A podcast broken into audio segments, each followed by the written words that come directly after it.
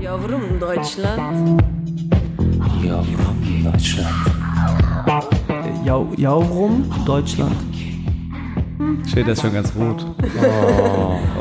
Jem, ich bin jetzt deine 16-jährige Tochter. Und du willst mir mitgeben, wie ich meine Sexualität und mein Leben leben will. Was sagst du? Es ist für mich die beste Uhrzeit für Sex ist mittags. Die größte Lust mittags. Oh mein Gott, bestes Leben. Es war auch richtig gut, weil es war ein richtig schönes erstes Mal. Es hat nicht wehgetan. Wegen der Gleitcreme?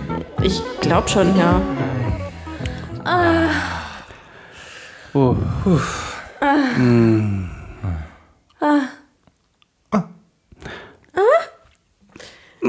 Was macht für dich richtig guten Sex aus? Boah, direkt so. Jem, Was macht richtig guten Sex aus? Ich glaube, richtig guter Sex ist, wenn du dich wohlfühlst und dich frei fühlst und das Gefühl hast, dass du machen darfst, wie dir ist. Nee, aber auf einzupennen, es stimmt voll. Nee, weil ich habe mir vor zwei Tagen darüber Gedanken gemacht. Ich glaube, ich stimme dir zu. Also mit manchen hat man direkt so ein Vertrauensverhältnis, da muss man gar nicht so viel sagen. Also es muss man auch nicht unbedingt aufbauen, so langfristig, sondern mit manchen ist es so von Anfang an. Also du hast das Gefühl, es käme jetzt nicht komisch an, wenn ich sagen würde, steck mir doch mal deinen Finger in den Arsch oder so. Und ja. Also bei manchen ist da einfach so ein, direkt so eine Vertrauensbasis. ja. Würde ich auch sagen. Sich fallen lassen können. Sich fallen lassen können mit einem strammen Ständer. Diese Kombination. Und Wie ist es, zufällig ich? irgendwo reinzuflutschen. Ja. Während man fällt, mir hat letztens einer erzählt, wo war das denn? dass sie mal, genau, dass sie Sex auf dem Trampolin mal hatte. Wow. Achso, aber das geht. Wenn die, also schon schwierig. Aber es war aber sehr komisch. Aber ich habe mir die ganze Zeit, ich habe dann so zwei, dreimal versucht, den gleichen Witz zu machen, den aber keiner witzig fand, weil ich dann immer so war, so, ja, wie, dann seid ihr so gehüpft und dann wart ihr so in der Luft ineinander oder was? Und dann meinte sie so, nee, nee, das war einfach nur so die ganze Zeit so, tuk, tuk, tuk. Das ist ja meistens eher alles unspektakulärer, als man denkt. Willkommen zur vierten Folge von Ja, warum Deutschland? äh, Wir sind die neuen Howard Sterns des deutschen Podcasts. Das will ich. Hürriyet Stürn. Willkommen zu Hürriyet Stern. Äh, kennst, kennst du Howard Stern nicht? Den amerikanischen Radiotypen, der redet relativ viel über Sex und hat Ich diese. kenne keine Amerikaner. Der lädt so, so Pornostars ein und gibt denen irgendwelche Aufgaben. Es ist super Der hatte mal Spacko. Electra da. Ja. Carmen Electra musste sich auf so einen, äh, quasi so einen Sattel setzen, wo aber, nee, da war kein Dildo dran. Aber der hat irgendwie, glaube ich, so Klitoris-Vibrationen, bla, hat irgendwas gemacht. Und sie musste halt da drauf sitzen und sollte versuchen, quasi so lange wie möglich nicht davon geil zu werden oder irgendwas zu werden. Bis sie halt irgendwann hat sie, glaube ich, so zwei, drei Minuten geschafft und dann fing sie aber an. "Ah." Ja. Äh, und heute reden wir tatsächlich in unserer vierten Folge über ähm, Schäder. Worüber reden wir? Schäder ist schon ganz rot. Oh, oh. Sex und Postmigranten. Aber ich glaube, ich brauche noch einen Schnaps. Ich bin Nee, gerade voll ja. am Abschalten. Nee, komm. Ich komme gerade irgendwie. ich Kein Alkohol. Ich möchte gerne konzentrieren. nüch- kein, Ganz kurz, kein ich? Sex ohne Alkohol. Ich Das- wollte gerade fragen, will man lieber mein- nüchtern Sex oder möchte man betrunken Sex? Und ich möchte lieber nüchternen, ehrlichen, authentischen Sex. um statt 12.30 Uhr. Um mich mittags. Übrigens, ich, Genau. mein, mein, tatsächlich, ich bin, ich, es ist für mich die beste Uhrzeit für Sex ist mittags. Ja, ich habe bin ich auch dabei. die Danach- größte Lust Danach mittags. Siesta, Alter. Bestes Leben. Dann aufwachen, Oh mein Espresso, Gott. Kippchen. Boah, geil. Vor allem ist der Kopf da noch nicht so voll. Da kann man sich noch so Nein. drauf einlassen und dann hat man nicht so die Laster von dem ganzen Tag und dann ist es so voll entspannt. Morgens erstmal ein bisschen arbeiten, so, ein paar Sachen erledigen, Finanzamt anrufen, tschack, alles geklärt. gar nichts. Geld überweisen, Geld bekommen, kurz ein bisschen abknattern, pennen. Mittagssex, Ja.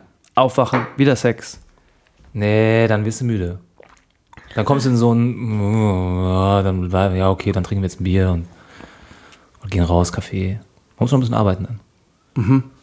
Aber äh, äh, äh, ihr merkt schon, wir reden über Sex. Die vierte Folge äh, ist das Thema Sex, aber über was wir Sex reden? Also worüber reden wir jetzt eigentlich? Sex, wie wir Sex haben oder wie wir gerne Sex hätten? Oder was eure Lieblings-Sex-Position wegen ist? unserem Podcast so ein bisschen irgendwelche, weiß ich auch nicht, irgendwelche Unterschiede zwischen äh, türkischen Muschis und deutschen und was weiß ich, spanischen meinetwegen und ob es einen Unterschied gibt zwischen einem Türkenküssen und äh, zwei Türkenküssen. Und der Jungfräulichkeit. Oder ist, das ist so mein eigenes Thema. Ja, oder? Jungfräulichkeit, Homosexualität in der Türkei, ein ganz politisch brisantes Thema. Tabus. Tabus, Tabus. ist Se- Sex. Äh, ähm, äh, in welchem Alter? In welchem Alter, in welchem Alter wurdest du entjungfert, Schäder? Ähm, Darf ich das fragen? ja, klar. Also ähm, im Vergleich mit meinen biodeutschen Freundinnen damals recht spät, mit 18. Aber in meinem Freundeskreis mit meinen türkeistimmigen Freundinnen, ja, war das irgendwie recht Vorreiterin. früh. Ja, Ja? Vorreiter. Echt noch? Wort ist? Dort. Vorreiter. ja, ich meine, das ist die Sexfolge gekommen. Ja, okay. Ja. Und wie, wie war dein erstes Mal? Hattest du, war, war das etwas, was du dir lange vorgenommen hattest zu tun und hast du dich darauf vorbereitet in einer gewissen Form oder dachtest du, war das eher so eine spontane Nummer, dass du gedacht Hast du vorher gebetet? Ge Vor dem Sex? ja. Tövbe, tövbe. Tövbe, tövbe, ja. Allah'ım ya kusura bakma ya. Allah belanı versin. wie sagt man denn da? Ja, weiß nicht. Ähm, ja, also vorbereitet in dem Sinn, ich habe Gleitgel gekauft und schöne Unterwäsche. Also ich war da am 10. Oktober bin ich damals mit meinem Freund zusammengekommen und am 27. nee, 10. November. Und am 27. November, da haben, hab ich, haben wir uns dann verabredet, dass ich das erste Mal bei ihm schlafen werde. Und weil ich wusste, dass es wahrscheinlich sehr wehtun wird, zumindest war das das, was meine Arbeitskollegin da im Schulladen erzählt hat, mit der ich da zusammengearbeitet habe, äh, habe ich diese Vorbereitung getroffen und es war auch richtig gut, weil es war ein richtig schönes erstes Mal. Es hat nicht wehgetan. Wegen der Gleitcreme? Ich glaube schon, ja. Ja. Also ich glaube nicht. Also ich glaube, ohne Aber hätte es nicht funktioniert, weil wir haben es davor ein paar Mal irgendwie versucht. Ich meine, das ist ja auch ein Muskel, ne, der sich ja dehnen muss. Und ähm, ja, aber so war es weitaus angenehmer. Also ja. Also ich, boah, ich weiß gar nicht, ob das jetzt, ist das eine miese, miese Frage. Ist, ist es nicht aber auch irgendwie Teil vom ersten Mal bei Frauen, Was? dass es weh Dass es weh tut? Also nicht, also ich, äh, verstehst du die Frage? Nein. Ich meine, Erklär wir, sie wir bitte. sind natürlich in einer relativ undankbaren genau? Rolle, so zwei Typen, die ich halt mit so einer Frau reden. Und wir haben echt viele Fragen. Wir haben echt viele Fragen. Naja, aber das Nein, also nicht, dass also, es, nein, nicht, dass du es das? wehtun muss, so meine ich Ja. das natürlich nicht, sondern Also ich kann dir eine Geschichte erzählen von einer ich Freundin damals aus der Schule, die ein erstes Mal hatte, was äh, sehr, sehr wehgetan hat. Und sie war davon so traumatisiert, dass sie erstmal ein Jahr lang keinen Sex haben wollte und ich konnte. Okay. Und das Problem hatte ich halt nicht, Ja. weil, ja, es war richtig schön und ich wollte gerne so weitermachen. Aber das ist, das heißt, du hast dich dann, äh, mit 18 hast du dich dann, äh, nach zwei Wochen, hast du dich dann deinem Typen offenbart. Warum Offenbart? hast du, warum hast du, offenbart? also, nee, nicht offenbart, also, Mich hingegeben. Meine Unschuld. ja, exakt, deine Unschuld, Unschuld, Unschuld Meine gegeben. Schuld. Äh, wieso hast du gewartet, bis du 18 bist? Kam der andere, waren die alle anderen davor irgendwie Spackos? Oder dachtest du, jetzt bin ich soweit? Mhm. Na, also, bis ich so etwa 14 war, habe ich tatsächlich ja noch irgendwie gedacht, ich gehe als Jungfrau in die Ehe. Dann hatte Ja? ich mit, ja. Warum? Das war auch ein ganz großes Thema bei uns. Also unter meinen türkeistämmigen Freundinnen waren wir eigentlich alle uns einig, dass wir als Jungfrauen in die Ehe gehen. Und das ist auch, also wir konnten uns gar nicht vorstellen, wie es anders sein könnte und warum, also ob es überhaupt anders sein dürfte. Wo, wo kommt das her? Wo kommt das her? Also bei mir ganz krass familiäre Prägung. Also Sex war ja das Tabuthema überhaupt. Also ich weiß nicht, ob ich das mal erzählt habe, so das erste Mal, wo meine Mutter mit mir über Sex gesprochen hat. Ähm, das war, also ich durfte ja auch keinen Freund haben. Also bei meiner Schwester war es noch viel, viel krasser. Und ähm, sie durfte auch ähm, relativ wenig überhaupt irgendwie mit den Jungs aus der Klasse irgendwie mal ausgehen oder so. Das war bei mir noch recht locker. Aber ich durfte halt keinen festen Freund haben. Und als ich mal meine Mutter darauf angesprochen habe, mit 13, 14 oder so, meinte sie, ja, du, ähm, wer in dem Alter sozusagen schon einen Freund hat und rumknutscht, der wird dann auch was weiß ich was für Dinge machen. Und ich habe ja gestern in einem Zeitungsartikel gelesen, also das hat sie sich auf jeden Fall ausgedacht, so das hat sie nie im Leben gelesen, einen Leserbrief von einer jungen Frau, die halt geschrieben hat, ja, ich habe Sex gehabt mit einem Mann, mit dem ich nicht verheiratet war und er hat mich dann daraufhin verlassen, äh, weil er sagte, wenn du das mit mir tust, dann machst du das auch mit allen anderen und du bist schmutzig. So, und dann hat, wurde sie von ihm verlassen und Der Mythos, dass du, wenn du, wenn du äh, dich zu schnell einem Mann hingibst, Mhm. dass du dann eben, dass du eine Schlampe bist. Ja, genau. Und dass du halt auch noch äh, Wert verlierst. Also, dass du dann Klar. wertlos bist und dass du dann vor allem einsam bist und isoliert wirst. Voll. Diese, also ich habe, ich habe, äh, das ist, das ist ja für mich äh, überraschend, dass vielleicht für einige Zuhörer ist. Das ist für mich überhaupt gar keine News. So, das ist der Rahmen, in dem ganz viele junge Türkinnen aufgewachsen sind. Und für mich war das auch äh, durchaus auch in meinem jugendlichen Alter war das durchaus im Bewusstsein, weil ich mir immer dachte so, boah, wenn ich mit einer Türkin zusammen bin, dann kann ich wahrscheinlich gar keinen Sex mit der haben. Und dann kam ich auch mit einer Türkin zusammen und wir hatten nach zwei Monaten Sex und ich war 15 und war sie, sie war 14. Und äh, dann, das, war, das war sehr überraschend quasi. Ich habe nicht damit gerechnet, dass es, dass es möglich ist. Ich weiß auch, dass die, ähm, die türkeistämmigen Jungs aus meiner Klasse, die meinten auch alle, nee, ich habe keinen Bock auf ein türkisches Mädel. Ich hole mir eine Deutsche, mit der kann ich zumindest was experimentieren. Und äh, hinzugefügt, also wir waren deutlich zu jung. Nur so als Anmerkung. Mit 15 ist man. Weiß nicht, ob man prinzipiell zu jung ist für Sex, aber ich glaube, ich war zu jung äh, für, für sie. Sie war gefühlt reifer als ich und irgendwie hat mich das überfordert, glaube ich. Ja? So, ja. Und hat sich das auf dein Sexleben danach ausgewirkt irgendwie? Also woran machst du das fest? Warum denkst du das heute?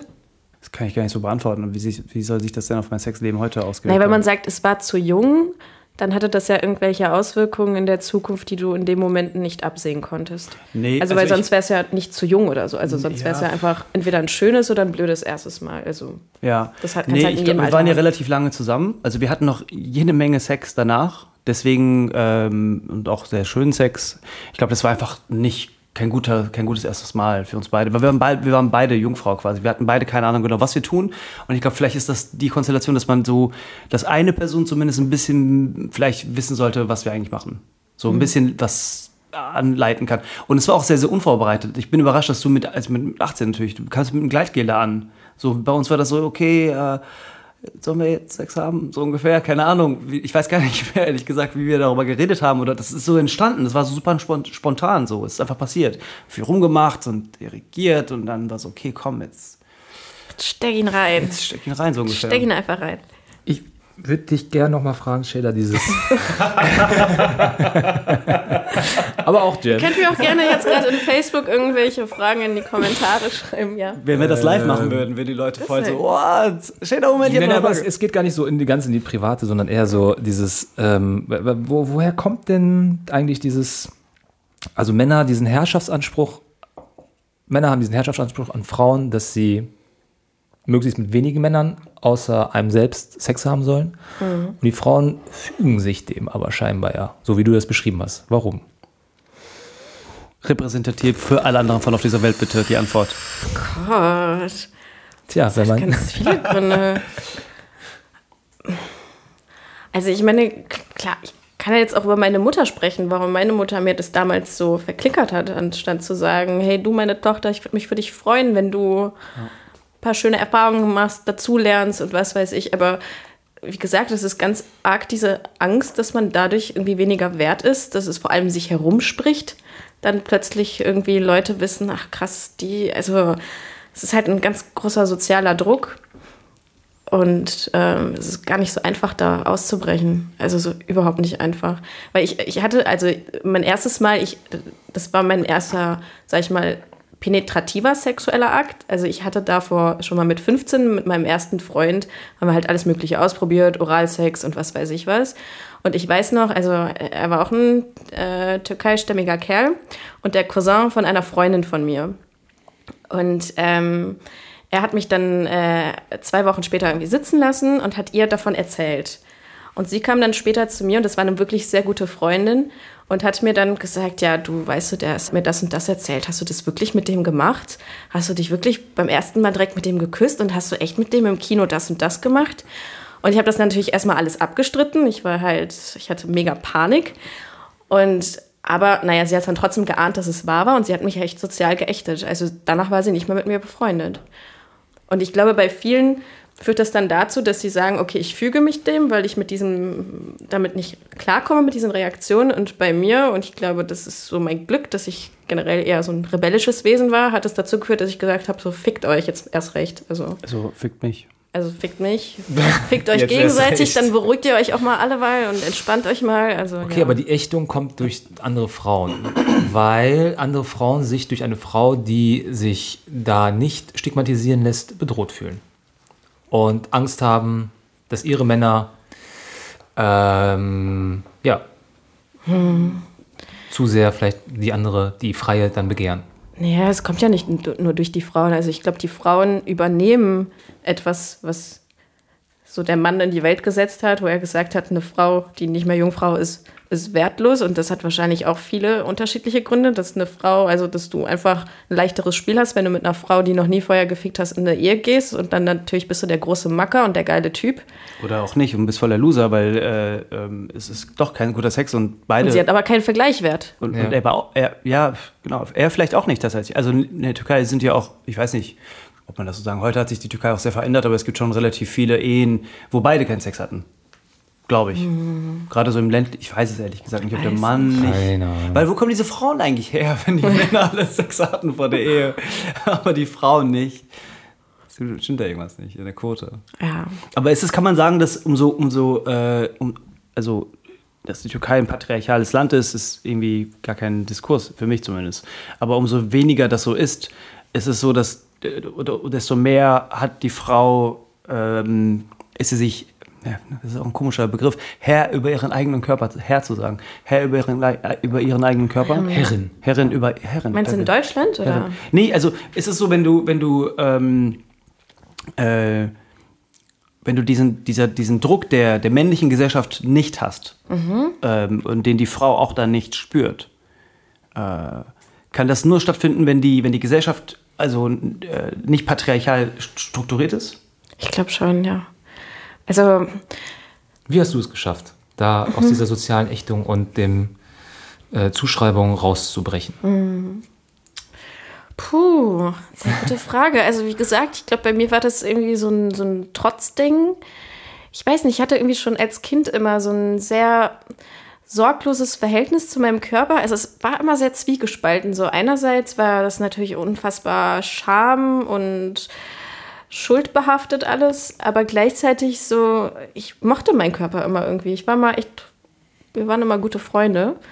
Und ähm, ich glaube, das hat mir immer so ein, so ein Selbstbewusstsein gegeben. Und boah, ich kann das jetzt gar nicht rekonstruieren, welche Prozesse da jetzt zusammenliefen, dass ich mich da echt rausgekapselt habe. Aber es war irgendwie Schritt für Schritt, aber das mache ich ja immer noch. Also, und dass ich jetzt dann endlich mal äh, mit 18 Sex hatte und sozusagen mich aus den Vorstellungen meiner türkeistämmigen Freundinnen und Freunden befreit habe, hat ja nicht dann bedeutet, dass ich direkt frei war. Weil so, ich meine, die deutsche Gesellschaft hat ja auch gewisse Vorstellungen von Sex, die ähm, ja auch irgendwie den äh, weiblichen Körper oder weibliche Erwartungen an Sex und sowas regulieren und die oft zum Nachteil sind von Frauen. Also ich meine zum Beispiel, wenn wir überhaupt über Sex sprechen, ne? Also äh, reden wir ja meistens über einen Penetrationsakt. Aber weißt du, das ist halt die Norm so halt. Klar, wir reden nicht über Oralsex. die- Genau, ne? Aber für viele Frauen ist halt zum Beispiel Oralsex halt viel, viel schöner. So. Weil zum Beispiel viele Frauen jetzt durch einen reinen penetrativen Akt nicht zum Orgasmus kommen oder so. Also, Ufuk, wann hattest du denn das erste Mal Sex? Äh, kurz vor meinem 18. Geburtstag. Ich hatte übrigens noch nie Sex mit einer Türkin oder Deutsch-Türkin. Ich habe einmal mit einer Türkin aus Istanbul äh, rumgeknutscht. Äh, weil ich tatsächlich das, was du vorhin meintest, auch immer hatte, dass ich dachte so, ja, Deutsch-Türkin, Türkin, kommst ja eh nicht, da, komm, da kommst eh nicht dazu. Weil es auch nicht viele Mädels gab, die das in Und? irgendeiner Form hätten äh, anders körperlich präsentiert. Ja, alles halt, wenn dann heimlich und so weiter. Und irgendwie war ich dann da nicht so drin genug, um das irgendwie die Codes auch zu checken, muss ich sagen. Also auch sozusagen zu checken, okay, wie, wie kommt man da hin? Weil ich glaube, da passiert schon viel mehr noch heimlich, als ne, sozusagen öffentlich äh, besprochen wird. Äh, mein erster Sex war sehr, sehr, sehr, sehr schön. Ich äh, war frisch verliebt. Wir waren gerade zusammengekommen. Sie hatte schon zwei Jahre Erfahrung mit ihrem Freund davor. Äh, wir waren in ihrer sehr schönen Zimmer im Mai, Anfang Mai. Äh, die Sonne schien tagsüber. Nice. Äh, sie hatte sehr schöne große Brüste, hat sich ganz behutsam auf mich draufgesetzt, äh, hat mich, ich weiß nicht, ich sag immer 20 Minuten, vielleicht waren es auch nur acht, für mich Oder hat sich 20 Sekunden. Nee, nee, nee, nee, das war nicht das, das Besondere war sozusagen, dass ich gar nicht dieses, das hatte ich danach dann, dass ich so rein eins, zwei, drei, tschung, aber bei dem ersten Mal war es wirklich so, dass ich so auch von diesem Bild, wie sie so auf mir sitzt und ich ihre Brüste in meinen Händen habe, die halt so super weich und groß und meine Hände dachte ich so, boah, geil, Alter. Und das Gehirn ist so, fuck, ich hab, ich hab Sex. Ich Und die ganze Zeit so, es passiert, ich habe Sex, ich habe Sex und so richtig perfektes Licht und sie so auch so ein sehr entspannter Charakter und der es auch so sehr genüsslich gemacht hat.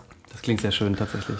Und ich habe halt wirklich, glaube ich, so 15, 20 Minuten lang so ah, ah, und bis ich halt irgendwann gekommen bin und das Kommen war aber auch so so ein Wundern dabei, dass das gerade alles passiert. Also gar nicht so ein Genießen vom Orgasmus, das war so, boah. Hast du verhütet? Oder Ja. habt ihr verhütet? Kondom? Ja. Du? Beim ersten Mal? Ja. Oder? Ja. Ja. Oder? Nein. Nein? Oh Gott, ich. Ja, ich weiß nicht mehr.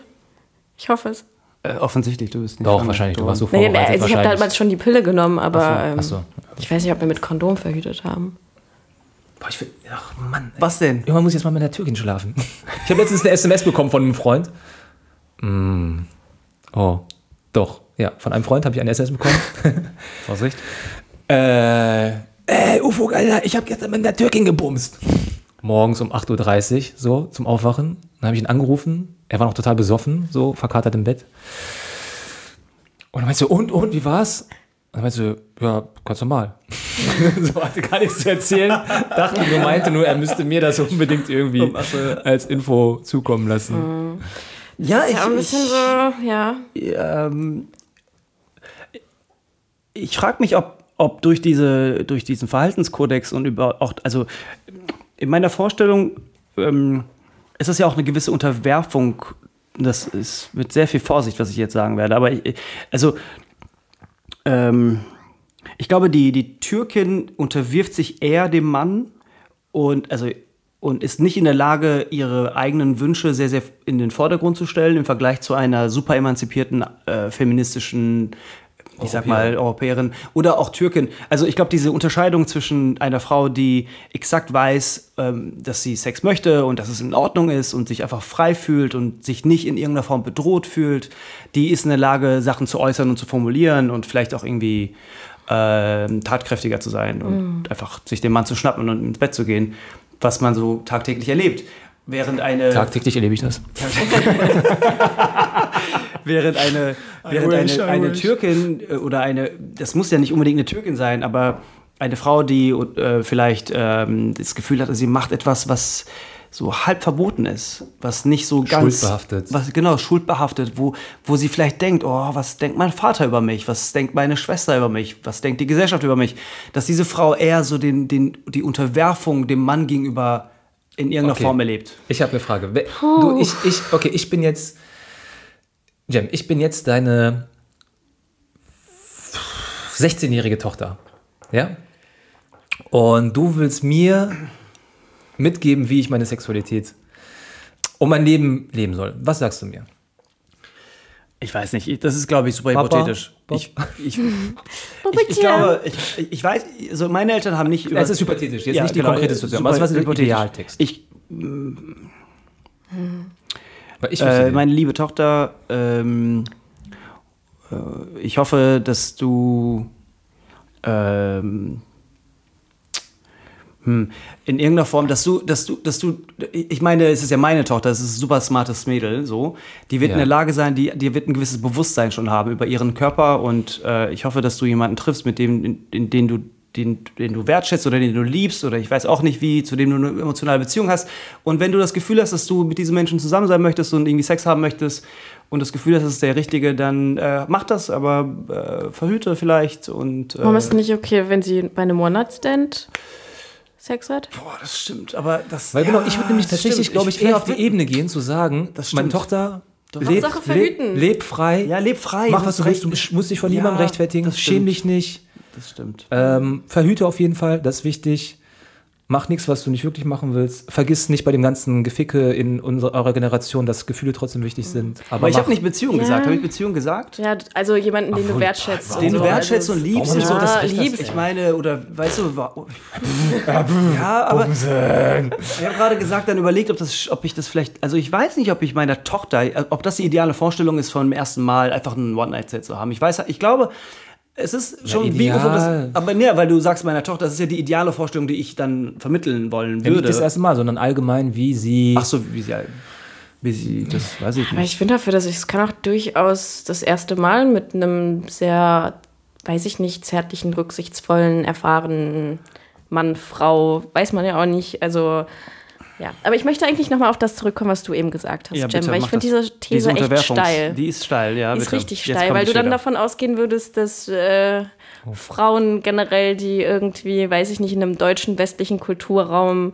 aufgewachsen sind, irgendwie selbstbewusster sind mit ihrem Körper, emanzipierter und dadurch auch einfach besseren Sex haben zu ihrem Vorteil. Also Nee, ich habe extra, ich habe ja versucht, diese Unterscheidung, ich habe es versucht, irgendwie äh, diese Nation oder was auch immer zur Seite zu legen, sondern so wirklich die, die Unterscheidung zwischen einer emanzipierten Frau, die selbstbewusst ist mit ihrem eigenen Körper und mit ihrer eigenen Haltung und äh, einer Frau, die etwas macht, wo sie selber Unsicherheiten pflegt. Also das ist nicht, das ist nicht deutsch-türkisch für mich. Das ist ja, genau, weil das gibt es ja durchaus. Also absolut. Das kann man nicht auf Nation runtermünzen. Und selbst irgendwie bei recht emanzipierten feministischen Frauen ist ja immer noch, ich meine, das ist ja auch so ein kulturhistorischer Prozess, einfach mal überhaupt zu entdecken, was ist denn überhaupt weiblicher Sex eigentlich? Also was Der macht ja guten. Sex für Frauen eigentlich aus? Weil das wissen wir Frauen eigentlich gar nicht, weil wir seit Jahrzehnten eigentlich immer nur gelernt haben, wie hat man so Sex, dass der Mann am Ende herumspritzt.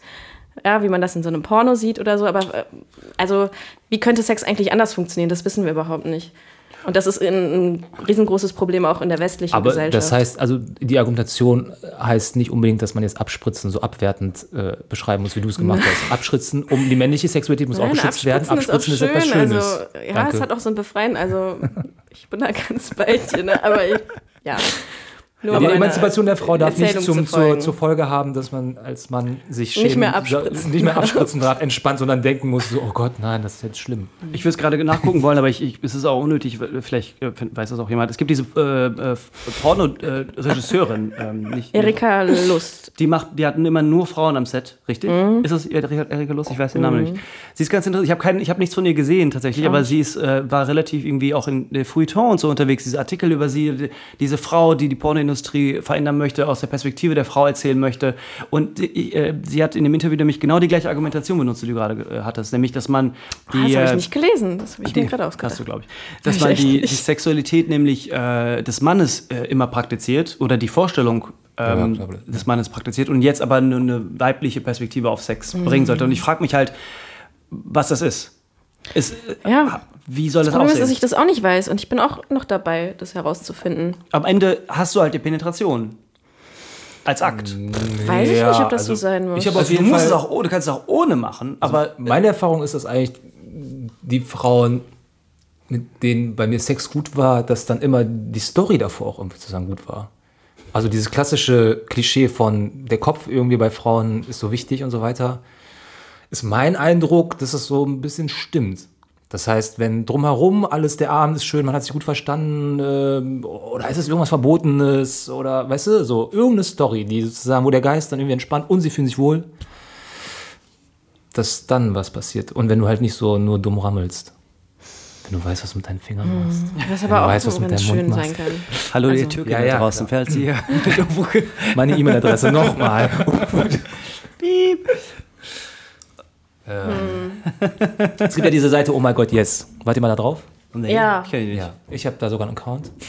Was ist das?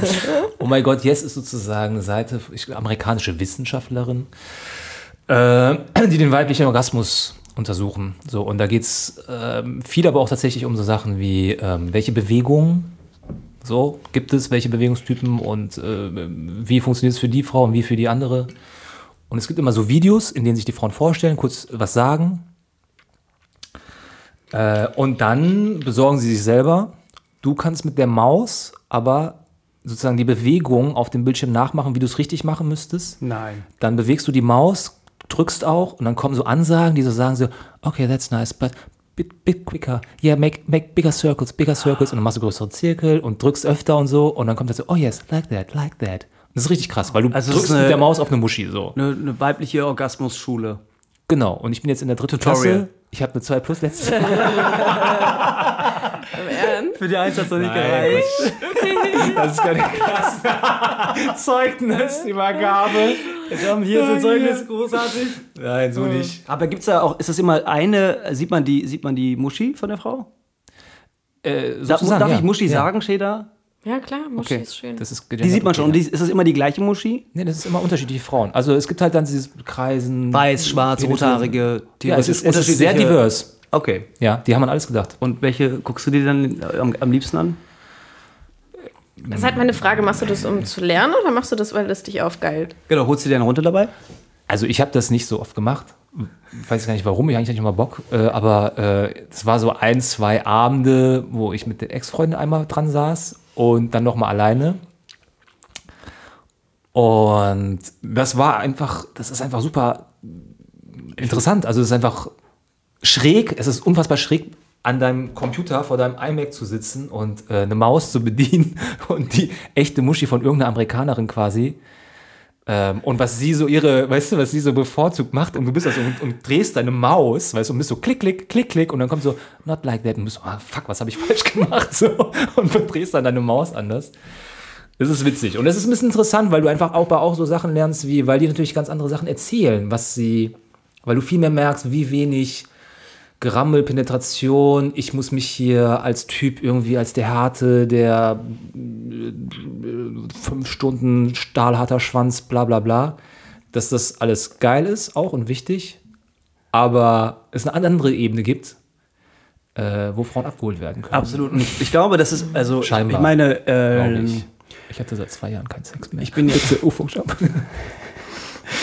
ähm, ich, ich glaube, also, die, ich habe das Gefühl, ich weiß, also, obwohl ich ja schon ein, zwei Mal Sex hatte in meinem Leben, ich habe immer noch das Gefühl, ich, hab, ich weiß relativ wenig immer noch über, über meinen eigenen Körper oder auch über den Körper der Frau. Es ist, ähm, ich mache irgendwelche Sachen und manchmal funktioniert es anscheinend ganz gut und manchmal vielleicht weniger und ich, ich also natürlich habe ich, hab ich auch eine, also ich möchte eigentlich darauf hinaus, dass meine Erziehung quasi auch irgendwie durch Pornos geschult ist. So. Also das, das ist halt eine, ein maßgeblicher Anteil, was man denkt, was man tun sollte.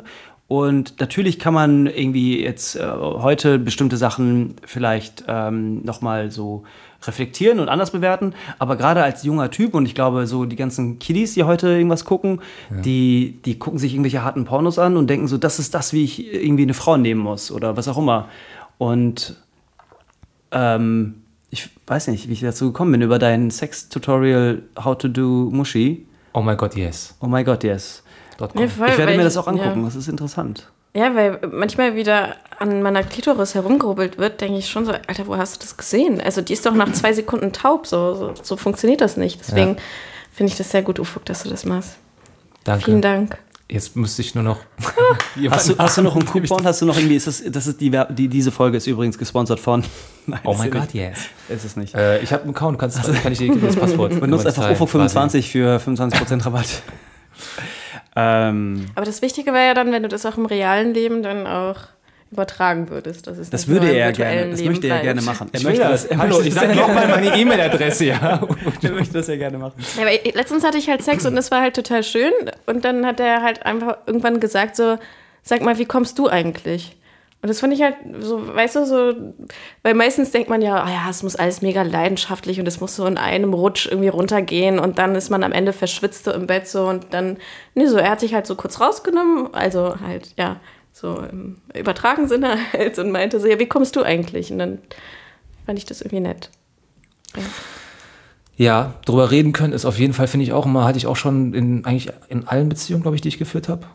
Ich weiß auch gar nicht. Ich habe da trotz wenig von Eltern sozusagen irgendwas, oder das wurde mir gar nicht, aber irgendwie hatte ich da schon immer so eine gewisse Entspanntheit und Lockerheit mit meinen Freundinnen, also auch schon mit 18, 19 sozusagen, einfach drüber zu quatschen. So. Ähm, ich habe gerade überlegt sozusagen, ob, wie das, warum meine Einstellung sozusagen so ist, wie sie ist. Und ich sozusagen, obwohl ich natürlich auch Pornos in der Jugend konsumiert habe und auch äh, danach noch und so weiter. Äh, Und das natürlich einen Einfluss auf meine Sexualität hatte. Ich weiß so in den Jahren, wo YouPorn so wirklich sozusagen das erste Mal so hochging, da äh, plötzlich wollte man so- so irgendwelche krassen Sachen machen, von denen du vorher so, die waren in dunklen Kammern. Ähm, aber es gab immer so eine andere Seite, die, die irgendwie so auch echt auf diesem Slow Sex und entspannt und ich versuche mir gerade zu erklären, ob es eine Charakterfrage ist. Ich habe mal gerade gefragt, ob es vielleicht was mit Kiffen zu tun hat in der Jugend. Dass sozusagen, gerade auch mit meiner ersten Freundin, der schönste Sex sozusagen, den wir da immer hatten, war halt so stoned.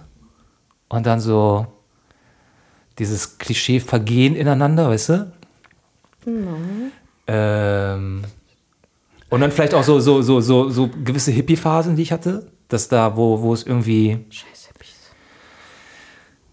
Ja, weiß ich auch nicht. Da, wo, da, wo du dann Frauen getroffen hast, die, oder weiß ich, Menschen, die irgendwie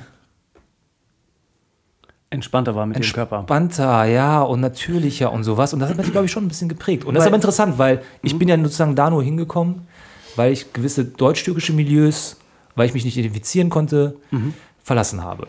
Genau, weil, Weil, ja. weil eigentlich, also wenn wir über Körperlichkeit sprechen so und körperliches Bewusstsein, also so der, der normale Turko-Deutsche, der, ich habe es übernommen mittlerweile, der normale Turko-Deutsche, äh, es hat auch ein paar Wochen gedauert, der normale Turko-Deutsche, der, ähm, ähm, der hat natürlich ein anderes Körperbewusstsein. Also der, der tritt halt irgendwie so, der Mann ist halt ein Mann, so und die Frau, die, also ich, ich weiß nicht, das ist so, es, ist, es, es wirkt alles so sehr ernst. Es ist nicht so eine Entspanntheit da, eine Lockerheit, auch in der Art und Ja. Weise, wie wir miteinander umgehen. Es ist so alles auf, auf Gewalt und auf Maskulinität und irgendwie auf, äh, ich Macht. habe mehr Macht, genau, das ist das Wort, das ich suche, äh, aus. Und ich bin mir sicher, dass sich das auch auf, auf, Sex, auf die Sexualität äußert, auf ganz vielen Ebenen. So bei Was haben denn rein- deutsch-türkischen genau. Freundinnen? Hat, erzählen die so? Oder?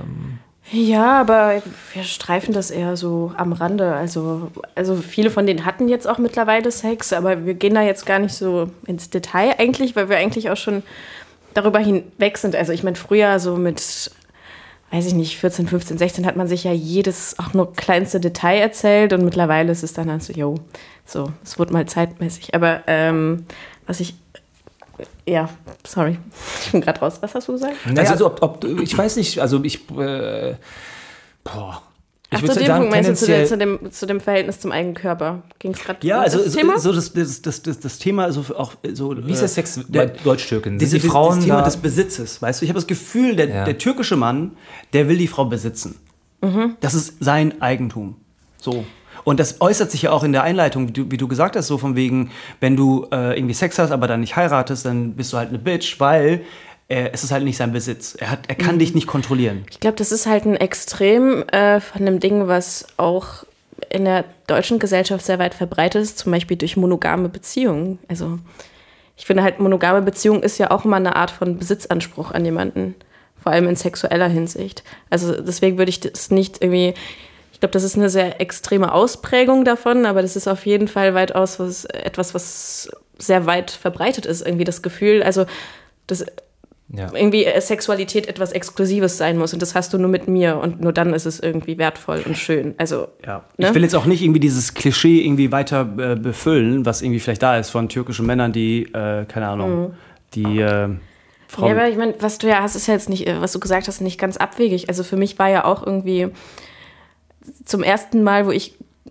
gelernt habe, dass halt ein Körper eben auch komplett un also ohne Scham irgendwie belastet durch die Gegend wandern kann, ist halt, weiß ich nicht, in der Sauna oder so.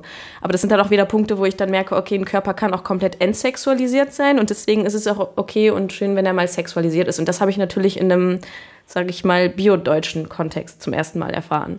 Ich glaube halt auch nicht tatsächlich, wenn ich wirklich diesen Schritt nicht rausgewagt hätte, dass ich heute das Verhältnis zu meinem Körper hätte, das ich heute habe. Also Klar. da gebe ich dir schon Unvorstellbar, dass äh, Türken und äh, bei Türken Frauen und Männer zusammen in die Sauna gehen. Ist absolut unvorstellbar. Ohne dass der Raum total hypersexualisiert ist und, und keiner mehr klarkommt. Und die, äh, ja, das Ja. ist völlig ausartet in, äh, in äh, weiß ich. Obwohl ich war letzte, vorletzte Woche im FKK und das war total schön. Also wir kamen da so an und da waren ganz viele alte Leute, hingen da halt mit ihrer Plauze und so Speck über Speck, aber alles so völlig entsexualisiert und ich mag das halt total, weil du in solchen Milieus, in solchen Kontexten zum Beispiel als Frau viel weniger angegafft wirst, als wenn du an den Strand gehen würdest, wo alle im Bikini rumlaufen und die jungen äh, Kerle dir halt, weiß ich nicht, auf einen Kilometer hinterher schauen. Und dann war da ein junges Pärchen, was dann so am Steg, so am Rand ein bisschen saß. So, wir sind an denen vorbeigelaufen, weil wir sind so auf den Steg gelaufen, um dann ins Wasser zu springen. Und sie hat ihm einen runtergeholt. Und mich hat das total gestört. Also nicht, weil ich generell was dagegen habe, dass sich Menschen irgendwie sexuell betätigen oder weiß ich nicht, Spaß haben, sondern ich habe mich davon angegriffen gefühlt, weil ich dachte, krass, hier ist endlich mal ein Raum, der komplett entsexualisiert ist und wo ich auch das Gefühl habe, ich kann hier auch als Frau einfach reinkommen und werde nicht bedroht. Irgendwie hier, ne, hier ist keine bedrohliche Atmosphäre. Und sobald irgendwie zwei Menschen denken, krass, hier sind nackte Körper und das heißt in der Konsequenz direkt irgendwie runterholen, Sex, fühle ich mich halt davon bedroht. Ist auch ein absolutes No-Go beim FKK. Eigentlich ein Grund zum Rausschmissen. Ja. ja. Aber Danke. wieso? wieso ist Nee, das ist aber wirklich so. ja Also, das ist auch der, der, der klassische Nee, aber Ethos also des die Person, mit der ich da war, Ja. hat das halt nicht so gesehen. Nee, das weil sie meinte so, Bullshit. ja, das weißt du ja nicht, du bist ja nicht FKK sozialisiert, vielleicht ist das ganz stimmt normal nicht. und Nein, warum nein. so ein bisschen, ja, warum stellst du dich so an, ist doch nicht so schlimm, so komm doch ein bisschen mit klar mäßig. Und ich meinte, nee, ich find's nicht in Ordnung. Ja, danke. Ich glaube auch. Schön, dass ihr mir zustimmt. Leider ja. Also leider, weil wir uns gerne auch widersprechen möchten. Mehr. Aber wieso ist es hier überhaupt, also warum gibt es überhaupt in Deutschland eine FKK-Agentur? Warum ist es sozusagen hier möglich und in der Türkei undenkbar?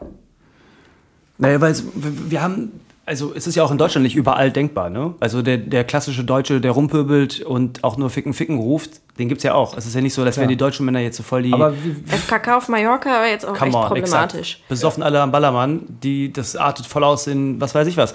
Aber in, sobald in der Türkei hast du halt, oder ich finde das ein bisschen schwierig, ich möchte es auch nicht verallgemeinern, weil es ist auch nicht so, dass irgendwie alle Türken so sind, gar keinen Fall. Aber so eine Unterdrückung der Sexualität, sobald die stattfindet, und wir haben uns ja letztens darüber unterhalten, so der beim Fußball geht der Mann, der türkische, der türkische Mann, der türkodeutsche Mann, geht halt mit seiner Unterhose äh, unter, die, inter- unter die Dusche.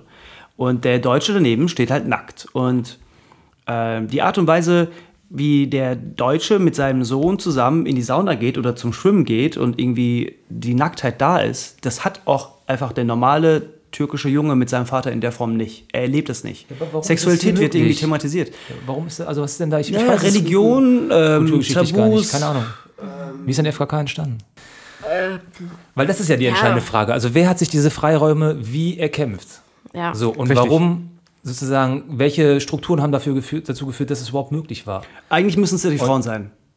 Also die Frau, ich habe immer das Gefühl, die Frau muss für ihre eigene Sexualität kämpfen. Die Frage, die du gestellt hast. Boah. Voll. Ohne Männer, die da tot, komplett hinterstehen, ist das nicht möglich. Die Männer muss die Frau emanzipieren. Die, der, es ist ja absurd der Gedanke, dass Nee, der aber- Mann oh, nee, das die nicht, Frau emanzipieren soll. Hä, was? Die, die Frau muss die Männer emanzipieren. Der klassische Gedanke des Feminismus. Aber jetzt nochmal um F, äh, also bevor ich jetzt darauf eingehe, aber nochmal auf das Thema FKK zurückzukommen. Also es war ja irgendwie kein Zufall, dass FKK vor allem in Ostdeutschland irgendwie floriert ist. Also ich weiß zwar nicht, was genau die Hintergründe sind, aber es gab dann ja schon so eine, sag ich mal, so eine regionale Fokussierung anscheinend, so, wo das mega gut lief. Und es ist ja auch wahrscheinlich kein Zufall, dass da einfach ein anderes politisches System war. Aber also, da ich jetzt keine große Ostdeutschland-Expertin bin, kann ich das jetzt nicht ausdeklinieren, was damit zu tun haben könnte.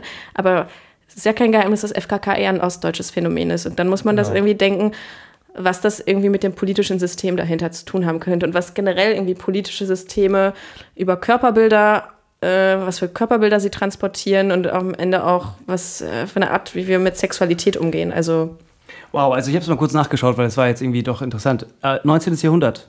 1889 entstand der erste FKK in Essen. Es ist eine Oh, alte, doch äh, westdeutsch. ja, es ist schon relativ, äh, also geht zurück zu, ins 18. Jahrhundert. Ähm, genau, also müssen wir mal jetzt weiterlesen, habe ich keine Zeit Ja. für jetzt, aber äh, es ist durchaus, glaube ich, wenn man das so sieht und jetzt nur mit dem ganz rudimentären Wissen, dass es schon über 110, 18 Jahre existiert oder 120 Jahre existiert. Es ist einfach ein langer, langer Prozess, der wahrscheinlich auch mit vielen Hoch, Höchst, Hochs, Höchst und Tiefs, Höchst- Höchst, Höchst und Tiefs. Höchst und Tiefs stattgefunden hat. Hass, Hass. Im wahrsten Sinne des Wortes. Höchst und Tiefs. Ich bin froh, wenn diese Folge vorbei ist und diese schlechten. Nein, Spaß. Ich liebe diese Folge. Ähm, Und auch eure schlechten stell doch mal eine. Sexfrage, damit wir so ein bisschen noch. Ach so, ja, sorry. Gut. Angenommen. Puh, hier ist keine Luft im Raum. Ähm. Ach, ich wollte eben noch erzählen, ich hatte tatsächlich ein einziges Mal, habe ich ja eben erzählt, ähm, Sex mit einem Türken. Und es war echt schwierig. Aber vor allem wegen der Sprachbarriere. Also jetzt nochmal, um auf das Thema zurückzukommen, was Ufuk du angerissen hast. Das ist ja so ein bisschen darum. Nee, dass es ja darum gehen sollte, so was ist der Unterschied zwischen, wenn ich mit einem Biodeutschen Sex habe oder mit einem Türken. Und es war mit dem Türken anders, es war viel, viel verkrampfter und auch ähm, viel weniger so, wie es mir gefallen hat. Aber weil mir, also weil er einfach nicht gut Deutsch gesprochen hat und ich nicht äh, in dem Sinne so gut Türkisch, dass ich jetzt wirklich im Detail erklären kann, so was ich brauche, was ich will. Da war einfach diese Sprach- und Kommunikationsbarriere. Also ja. Aber das ist ein Thema. Also dieser, äh, dieser, ähm, die, diese Zeichensprache der Sexualität, irgendwie, wenn ich eine Türkin in der Türkei kennenlerne, bin ich im- jedes Mal überfordert. Ja. Ja, klar, auf jeden Fall. Deshalb, also, Ich denke dann so, hm, was, heißt- was heißt das? Also äh, auf ganz vielen Ebenen. Auch in meiner Jugend, ich hatte mal so eine Sommerfreundin, die ich mal im Sommer getroffen habe, quasi, mit der ich rumgeknutscht habe und so. Aber wir hatten nie Sex miteinander, weil ich, glaube ich, nicht den Mut hatte zu. Ich weiß auch nicht, aber das ist strange, weil ich war mit der Türkin ja hier schon zusammen oder war vorher. ja, man, du brauchst ja Selbstbewusstsein beim Flirten. So, das ist einfach größtenteils so. du Am musst besten verstehen lässt es können, sich flirten, du- wenn du sozusagen Bock drauf hast, wenn du auf dieses Spiel und das Verführen, bla bla bla, Bock drauf hast. Und dafür brauchst du eine gewisse Selbstsicherheit. Und wenn du sprachlich die schon alleine nicht hast und bei jedem Satz bist du so, dann klar, funktioniert das nicht so gut. Ja. So, und das ist Ja. auch, Okay. es sei denn, Äh, du hast Glück und sie findet es süß. Oh, guck mal, der hat einen komischen Akzent. Alamanje. Okay, ich mache jetzt mal so einen Zufall. Mach mal eine Zufallsfrage. Was ist beim Sex für dich ein absolutes Tabu? Ufuk. Kacken. Boah, hätte ich auch gesagt. Habe ich gar nicht dran gedacht. Ja, So weit kann man gehen Ich nicht. glaube, das ist nämlich auch so ziemlich das einzige Tabu. Also ich bin hab echt ich für alles Mögliche drauf. offen, aber Kacken ist echt so. Ich weiß auch nicht. Urinieren ist okay sein. oder was? Ja, sagen wir mal so, noch, noch irgendwie, ich weiß auch nicht, aber so das Kacken. Jada? Ich, hab, ich verstehe. Das schweigt gerade. ich ich habe ich hab Eine Frage eine noch. Frage noch. Eine Frage. noch. Okay. Ähm. Es ist eine komische Frage. Du hattest mit mir Sex. Was würdest du danach zu mir sagen? Ich liebe dich. Hoffentlich nicht. Warte, was will ich bei Jem sagen? Oh, Ufuk, stell- geh bitte in deinen Gedanken Warte. nicht in diese. Doch, geh, warte, geh was, da was, nicht hin. was will ich bei Jem ich sagen? möchte nicht, dass du dich, dass du mich als Sex, dass du mich sexualisierst Doch, warte ich, was will ich denn bei Ich Jem würde sowas sagen? sagen wie, deine schönen blauen Augen haben heute Nacht so gefunkelt oder so. Oh. Ich würde sagen, komm, lass mal eine Partie FIFA zocken jetzt. Weil du dich rächen möchtest. Würde ich bei dir sagen? Wie heißt du nochmal? Das ist tatsächlich ein guter Satz. Hattet ihr schon Sex mit Leuten, dessen Namen ihr am nächsten Tag vergessen habt? Nee, aber einmal mit einer, die, wenn ich die jetzt sehen würde, würde ich mich nicht erinnern. Jada? Aber es ist auch alle keiner, Namen? weil die war verkleidet. Ja. Echt? Soll ich aufzählen? Oh, nee, manche Nein, lieber Namen. nicht. Ja. Nee, nicht mehr. Okay, jetzt Ja. wissen wir, wie, wie Deutsche Sex haben. Wir wissen noch nicht, wie Türken Sex haben, aber wir wissen, wie Deutsche Sex haben. Und wir können nur sagen, bravo. Bravo für diese kulturelle, äh, histor kulturhistorische Leistung. Habt einfach. Ähm, wir hoffen, wir werden eines Tages auch bei diesem guten Sex der Deutschen ankommen. Dem Have freien. fun. Have fun. fun. Nehmt uns auch ein bisschen mit, liebe deutsche Mehrheitsgesellschaft. Wir wollen auch sexuell von euch Schreibt befreit werden. eine E-Mail unter. Schreibt eine E-Mail an mich. Vielen Dank fürs Zuhören. Das waren äh, eure lieben drei geilen, geilen. Podcasts. Die neuen geilen. Neuen geilen. Leute, Männer, Menschen, nicht Männer. Äh, Jem. Oh, Ufuk. Shader. Danke fürs Zuhören.